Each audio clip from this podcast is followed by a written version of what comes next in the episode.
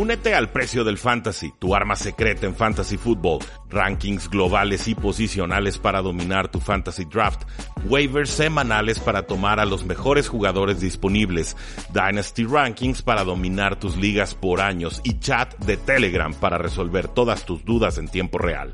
Visita stam.store diagonal precio NFL o da clic al link en este episodio para suscribirte.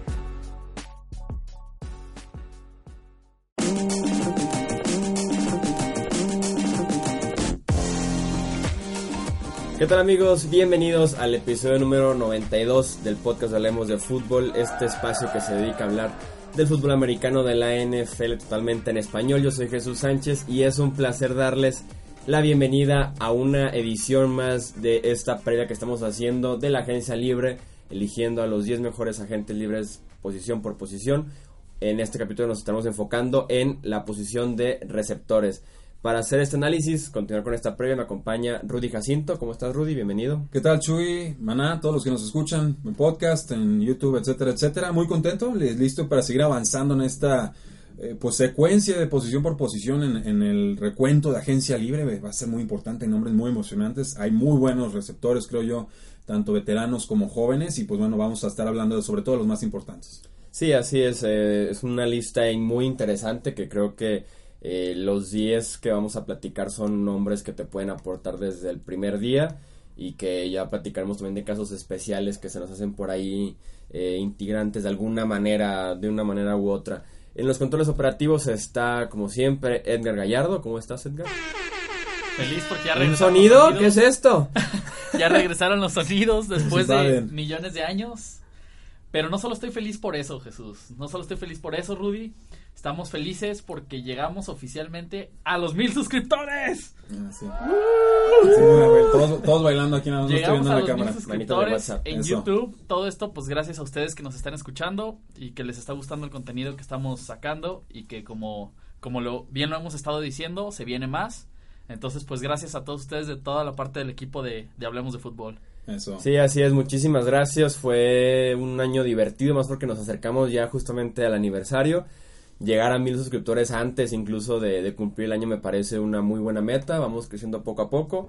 Eh, y pues que siga creciendo esta comunidad de NFL en español, que sea un muy buen off-season. Muchísimas gracias. Recordaremos muy bien a estos mil primeros cuando ya seamos 3 millones. Eh.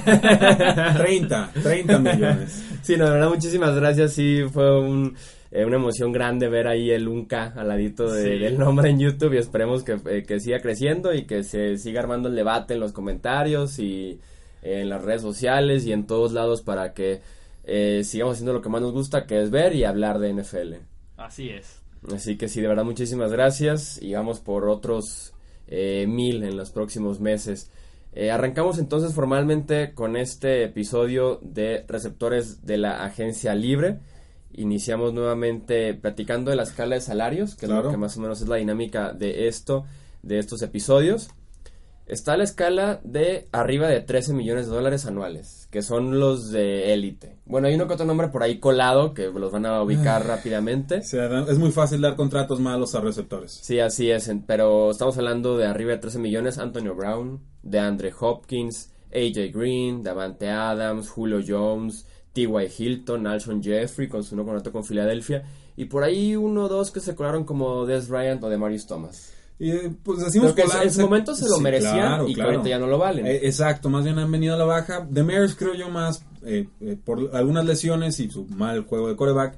Des Bryant por sus infinitas lesiones y su falta de química con, con Dak Prescott, que no es un pasador profundo y esa es la especialidad de, de Des. Ni siquiera tiene volumen de pase, entonces yo ahí sí creo que el contrato queda, queda muy sí.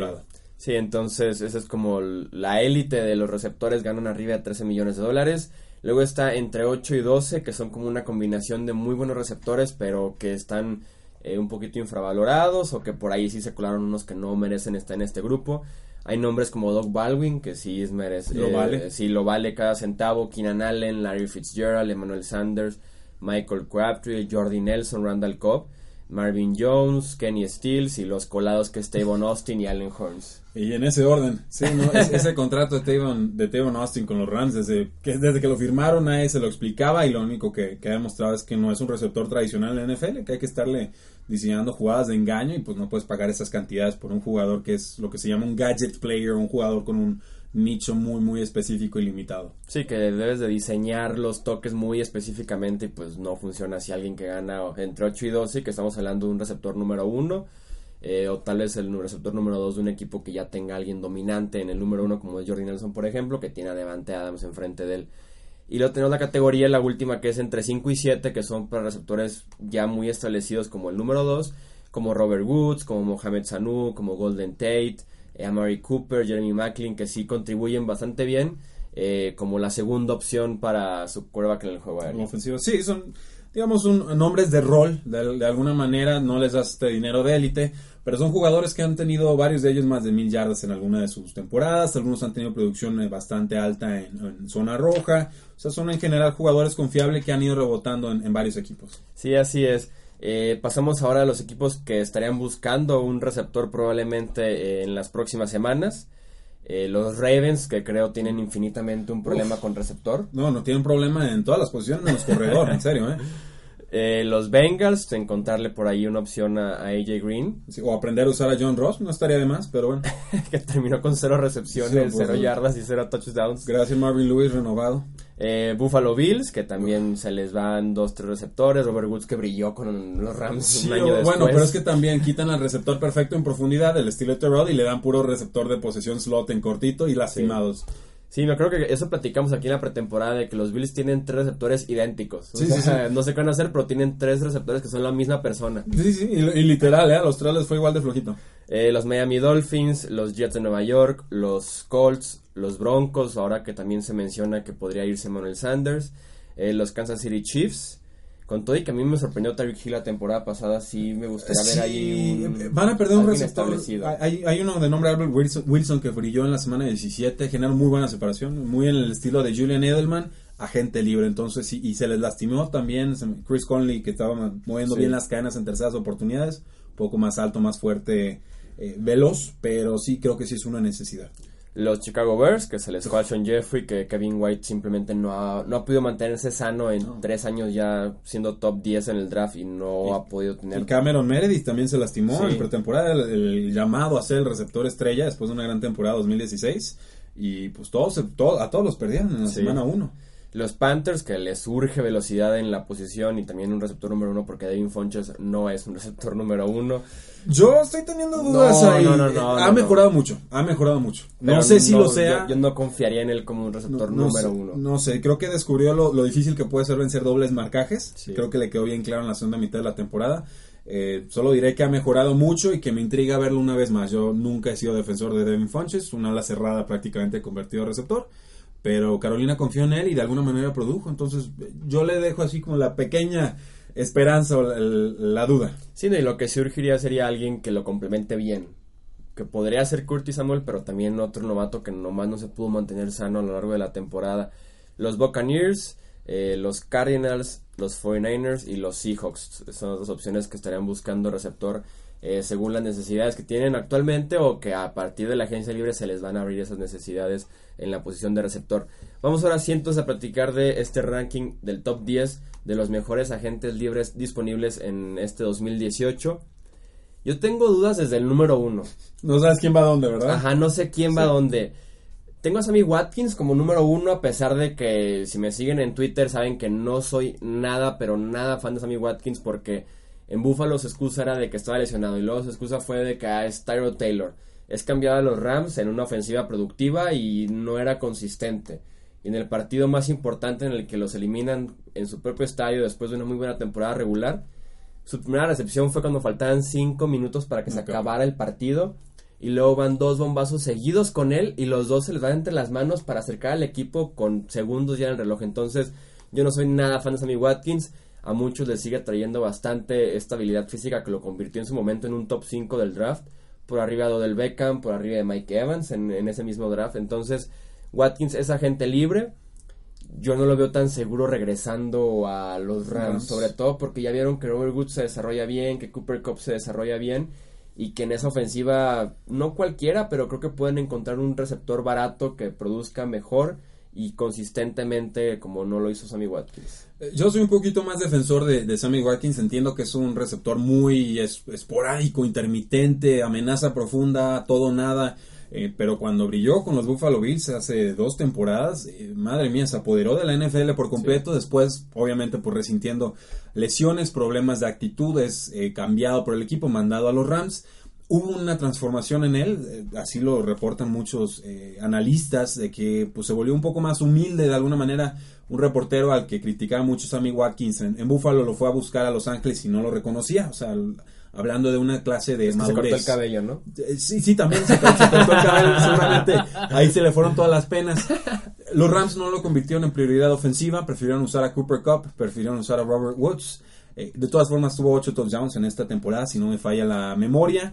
No creo que a los Rams les convenga firmarlo por lo que costaría por lo menos la etiqueta de jugador franquicia, que no sé en cuánto esté en estos eh, momentos para la posición de receptor. Debe 14, 15. Yo tenía en mente 14, eh, eh, pero yo sí creo que volveremos a saber de Sammy Watkins como en su apogeo en, algún otro equipo. El talento no lo ha perdido, ha sido productivo por momentos en la NFL. La, insisto, la ofensiva no lo convirtió en prioridad, entonces yo no le, no le exijo esa producción que debería de venir acompañada con un pick top 5 pero sigo viendo separación, sigo viendo las cualidades eh, que me dejan suficientemente tranquilo, por lo menos, para poder apostar por él. ¿A qué precio? ¿Y crees que alguien se anime así al contrato de cuatro años, 50 millones? Sí, eh, yo creo que los Osos de Chicago con la mano en la cintura se lo pagan. Hay equipos muy urgidos en la posición de receptores.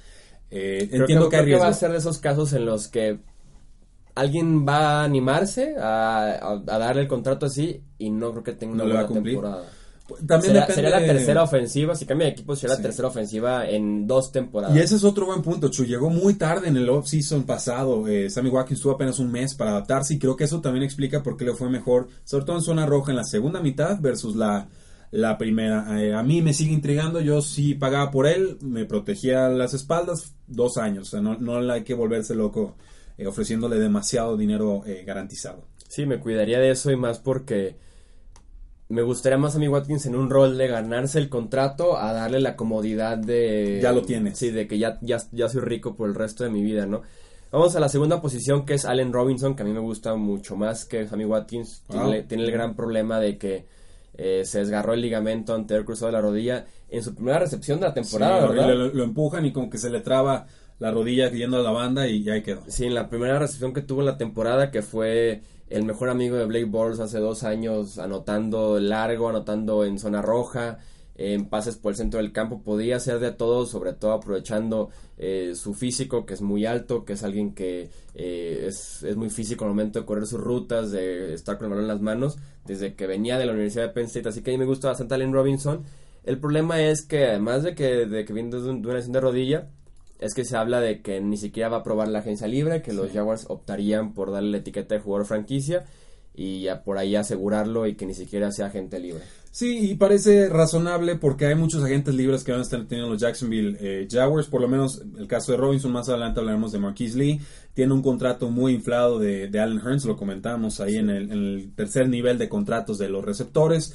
A mí me gusta también mucho Allen Robinson, desde que llegó en su primera temporada me, me gustó en la NFL, terminó de explotar en la segunda es un jugador muy rápido, muy fuerte, genera menos separación quizás, creo yo, que Sammy Watkins o algunos otros receptores, pero me recuerda mucho a, Des Bryant en su apogeo, incluso en la producción de touchdowns en el 2016, pues fue, fue una, lo fue 2015, 2016, creo que en el 2015 fue una producción, eh, creo, casi irrepetible, pero no fue accidental, o sea, sí nos mostraban cualidades y la confianza que le tenía Blake Bortles al momento de lanzarle pases eh, competidos, ¿no? Esos 50-50 que brincan los dos, Allen Robinson te los gana. Creo que es una lástima que no vaya a probar la agencia libre porque creo que muchos equipos, y pensaba específicamente en los San Francisco 49ers, pudieran haberse interesado en sus servicios. Sí, yo estoy de acuerdo contigo, es una opción muy buena para Blake Bortles y creo que también por ahí viene, además del talento que le ven a Allen Robinson, el potencial para, ya lo hizo una vez con Blake Bortles, el brillar y bastante en una temporada regular completa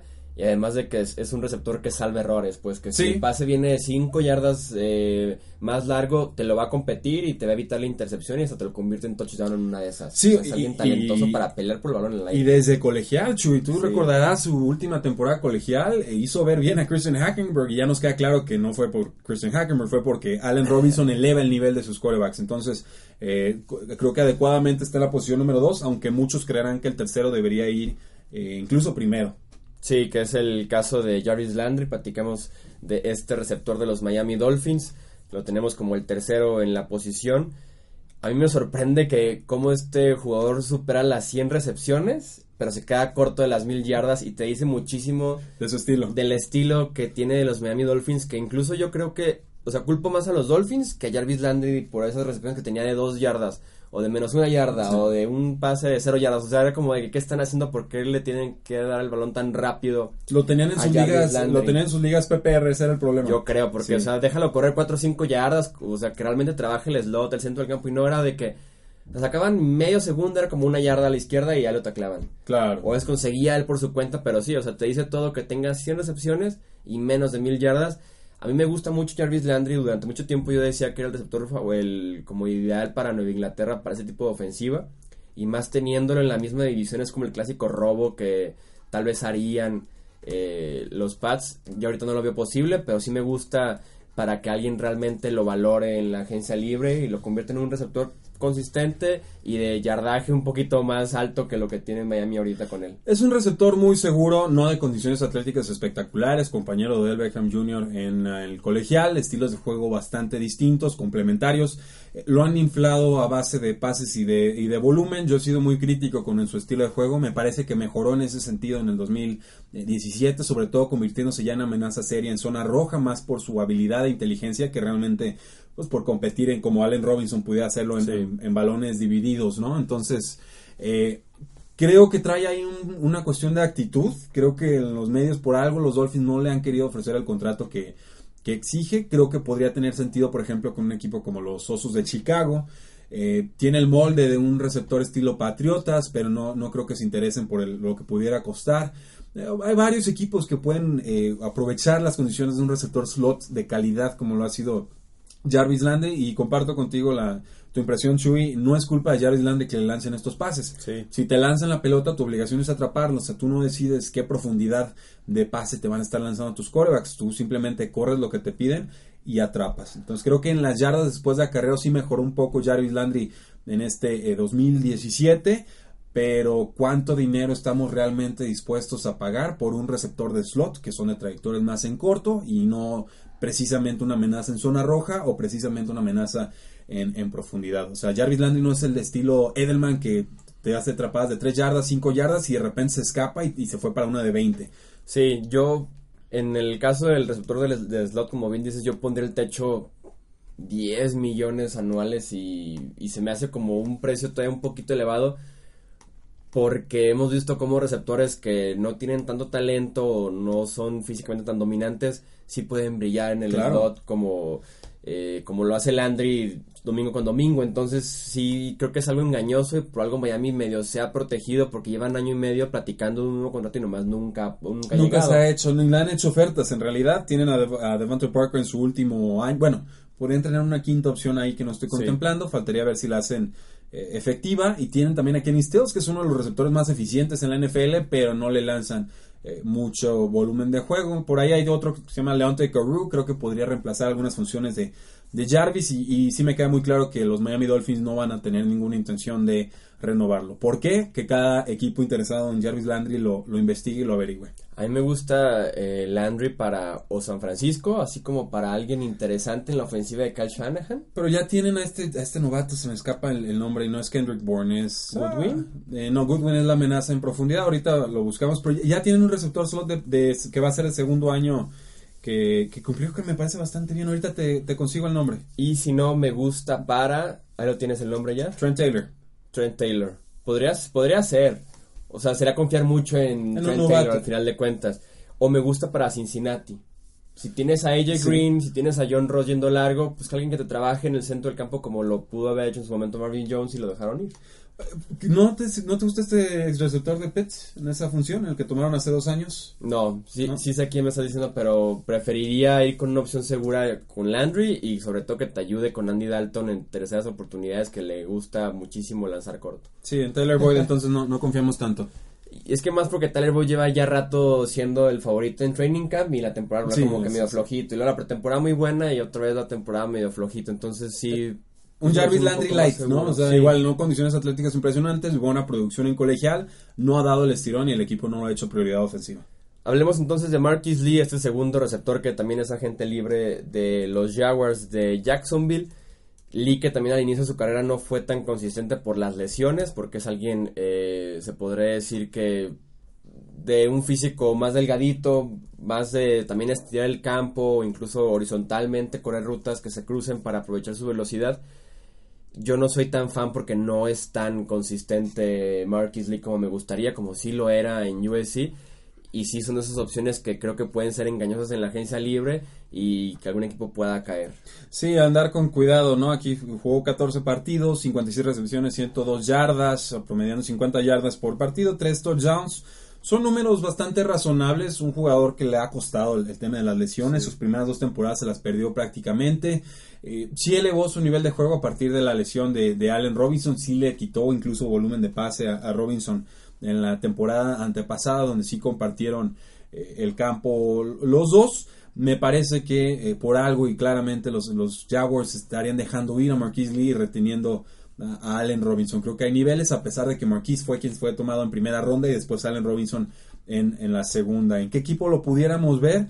Pues es más o menos ese receptor en corto slot, solamente que este es lo que se le llama un big slot, o un, jugador que no es tan diminuto, más bien tiene, tiene condiciones eh, atléticas más fuertes, eh, algo de agilidad también, pero te compite más por choque en la, en la posición corta que más que un Edelman o un eh, Jarvis Landry que son más ágiles o más elusivos. A mí me gustaría, por ejemplo, para los Panthers. Se me haría mucho complemento como número 2 de Devin Fonches, que será lo contrario a él, un poco más ágil y rápido, como bien dices. Rutas más corto, mediano, mientras Fonches se dedica un poco más a lo largo. Se me da una opción para Carolina. No he considerado mucho posiciones de Marquis Lee. ¿Qué tal en los Colts? Creo que también ahí están urgidos de un buen complemento. No sé si regresa. ¿No crees que se parece lo suficiente a T.Y. Hilton? Hilton es más profundo. Y creo que aunque tengan una duplicidad de roles, eh, si lo saben, si tienen buenos coordinadores ofensivos, creo que se, pueden eh, Es el caso con Frank Wright, que es una mente brillante que llegó a ser ahora el head coach de Indianapolis.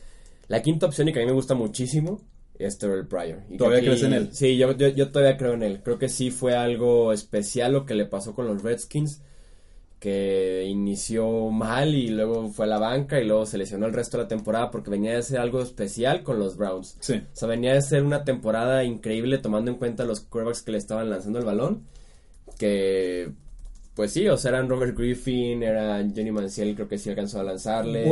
como tres pases. bueno, no, creo que este año, el año pasado no. ¿Ya no? No le tocó. Entonces, yo sí confío todavía en Trevor Pryor. Creo que la, la química con Kirk Cousins nunca se dio. Creo que ni siquiera eh, se enfocaron tanto en darle el balón desde temprano en la temporada para que trabajara en ese sentido. Y yo sí confío en él más porque su precio debe estar bajo. Sí, y sobre todo porque ha demostrado una vez, o sea, cuando demuestras algo ya te pertenece. En el sentido de y esa es una, una frase muy de, escauteo, ¿no? Aunque no veas a un coreback hacer algo tres años seguidos, si lo demostró en colegial, esa habilidad ya le pertenece. Dicen los que eh, se aplica para Christian Hackenberg. No, no, no aplica. porque yo, lo que sea que vimos en colegial ahí no, no le pertenecía. Toda regla tiene su excepción. Así es. a Christian Hackenberg es la excepción de esta regla. Pues lo, le pertenecía a Allen Robinson y luego lo perdió y ahí fue donde, donde valió todo. Eh, Terrell Pryor, 77 recepciones, 1007 yardas, promediando eh, 62.9 yardas por partido, un promedio de 13 yardas por recepción en el 2016 con Cleveland, una temporada completa. Con los Washington Redskins, 9 juegos, 20 recepciones, 240 yardas. Sigue alto el, las recepciones o las yardas por recepción, este quedó en 12, pero baja su, su promedio de yardas por partido a menos de 27. No hubo química, llegó tarde en el offseason, se lastimó, lo fueron desplazando, iba bajando posiciones.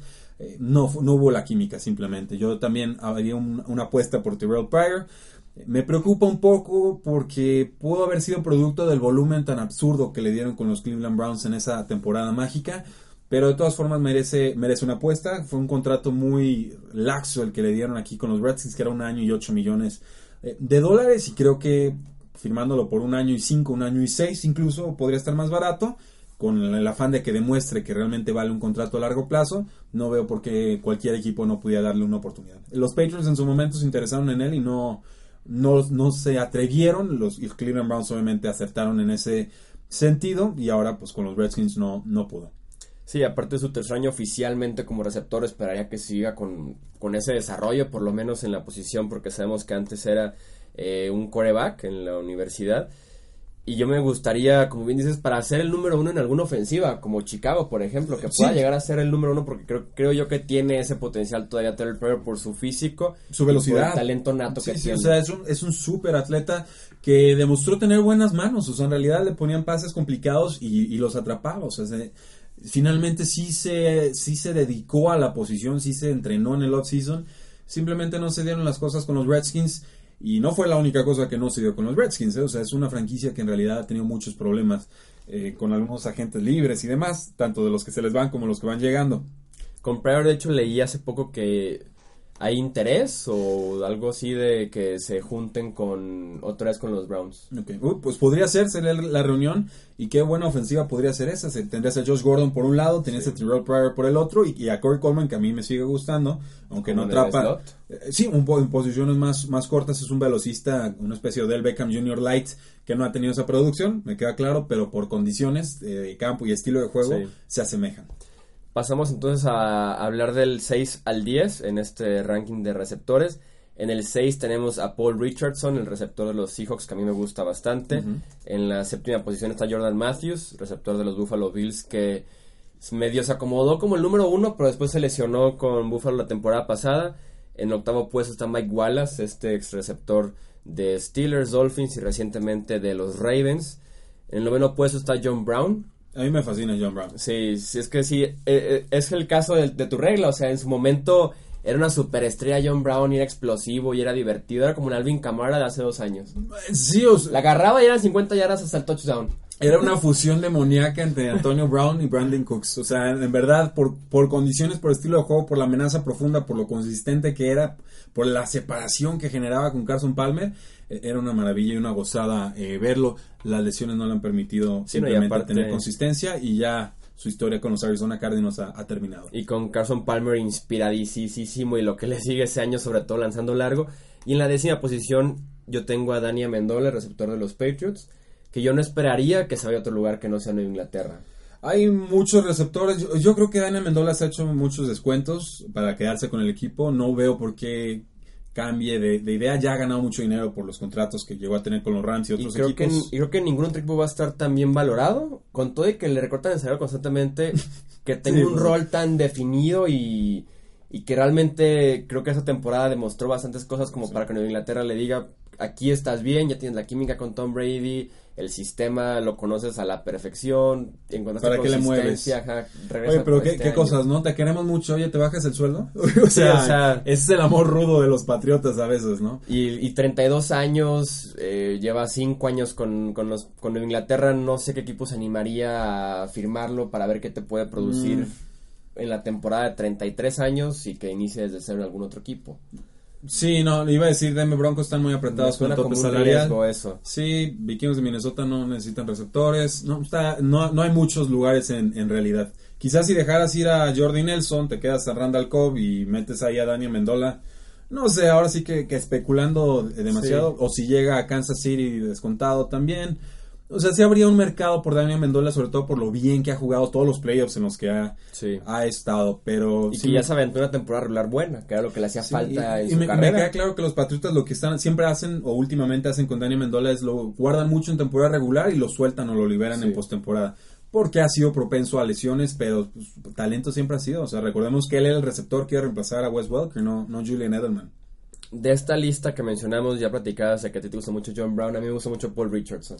Sí, ha, tiene el potencial de ser un muy buen número dos. Me recuerda un poco a Marvin Jones, eh, como en la forma en la que estaba un poco desplazado en la ofensiva, la amenaza profunda, capacidad de hacer algunos touchdowns, eh, muchas lesiones al inicio de su carrera. Paul Richardson no pudo despuntar hasta su tercer año. Marvin Jones también se perdió temporadas completas por culpa de las lesiones. Te puede regresar también despejes. Creo que ese sería una gran adquisición para cualquier equipo en realidad. Eh, tiene, tiene recepciones también espectaculares que se avienta cada domingo, que o si pisó fuera o algo así, pero se avienta acá el circo, marón y teatro para hacer la recepción muy buena. Sí, Mike Wallace, bueno, 32 años creo que ya tendría, amenaza profunda. ya perdió velocidad, nunca diferenció su estilo de juego, esa amenaza profunda y punto. Con todo y que no le fue tan mal en Baltimore el año pasado, creo que podría regresar. Fue, fue de los pocos, si no el único receptor eh, consistente, además de Ben Watson, que pobrecito a los 37 años usarlo así sí, sí terminaron de romperlo al pobre. Ahí te van un par de nombres interesantes. Eric Decker. ¿Qué hacemos con Eric Decker? Que en cortarlo. con Titans cortarlo y ver qué equipos no, va, va, a ser agente, va a ser agente libre. Más de no renovarlo con Titans. Sí, con Titans creo que sí decepcionó porque se esperaba mucho de él y que ya ahorita ya su lugar se cerró. Sí. A los Bears, mándenlo a los Bears. Bears necesita todo. Sí, me lata así como para, para los Bears. Nombres que no. Ahora sí que los dos nombres que nomás nunca despuntaron. Dante Moncrief es muchísimo nombre y es muy poca producción. Moncrief es el receptor número 2 de los Colts, es el eterno, la eterna promesa del fantasy fútbol y en general del fútbol de la vida real. El típico elegido. Sí, es como de que él va a cambiar la posición de receptor para el resto de la historia de la liga. es como nomás nunca lo logró. No, y condiciones atléticas impecables, pero sin luck no, no ha podido realmente mostrar mucho. Creo que su mejor alternativa opción sería tomar un contrato de descuento para regresar con los Colts, firmar por un año y esperar que Andrew que esté sano para el inicio de la temporada, para entonces sí llegar en mejores condiciones y con mejores argumentos a la agencia libre 2019. Creo que incluso Moncrief debe ser, en, cuando pasó de la preparatoria a la universidad, que estudió en Ole Miss, creo que era el mejor receptor de la nación. O sea, de que sus habilidades atléticas son increíbles y únicas, pero no, nada más nunca ha podido despuntar. Un nombre que a mí me gusta bastante ya para cerrar, Bryce Butler. Mucho. El receptor número 3 en Dallas, que deberá ser el número 2 y tal vez debió haber sido el número 1 el año pasado. Cada vez que entraba era una recepción muy buena, estar abierto. Era el único que se yardas después de la recepción. O sea, era muy bueno Bryce Butler. No sé por qué los Cowboys nunca le dieron la oportunidad de por lo menos jugar por encima de Terrence Williams. Y ya dijo que él no va a regresar si no es titular alguna ofensiva. Claro. Entonces, queda descartado Dallas y creo que puede ser una muy buena opción para algún equipo que esté buscando un número uno, número dos disfrazado de contrato barato, así como los mismos Chicago Bears, como los Panthers como complemento. Sería una ganga para tantos equipos, Chuy. O sea, en verdad, lo de Bryce Butler no, ha podido consolidarse en ningún equipo, no le han dado la oportunidad. Pero tú lo ves jugar y dices, este, este es un jugador de NFL, o sea, este está generando yardas positivas. Yo agregaría algunos nombres muy rápido. El receptor slot ex de San Francisco, ahora de los Houston Texans, Bruce Ellington es el primo de Andre Ellington, el ex, corredor de, los Arizona Cardinals. A mí siempre me ha gustado su estilo de juego, es más de slot, muy elusivo. Las lesiones no lo han perdonado, terminó también lesionado esta temporada, pero mostró por fin algo de producción.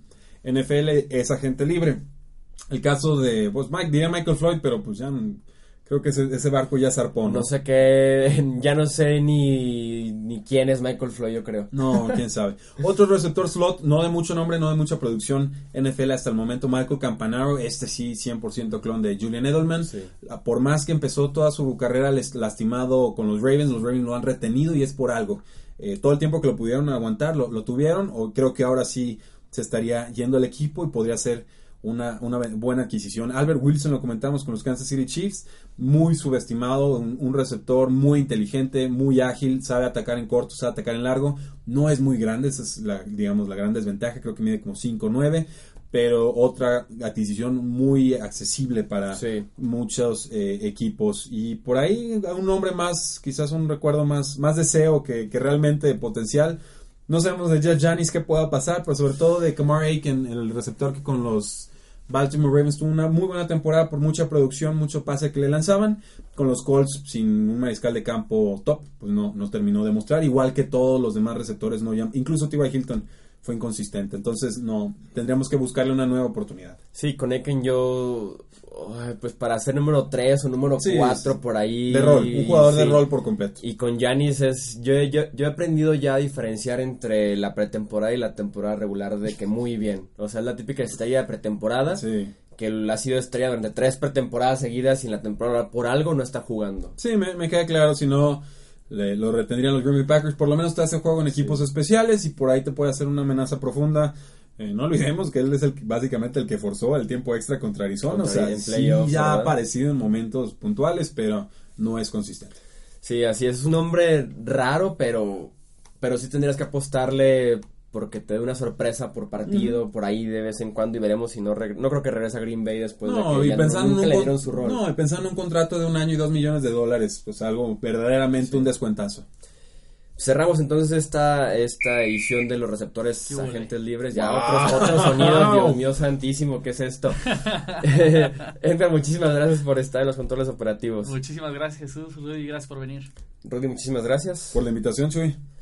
Eso fue todo entonces por el episodio 92, el top 10 de los eh, mejores agentes libres disponibles para este 2018. Yo soy Jesús Sánchez, esto Hablemos de Fútbol y nos vemos en la próxima.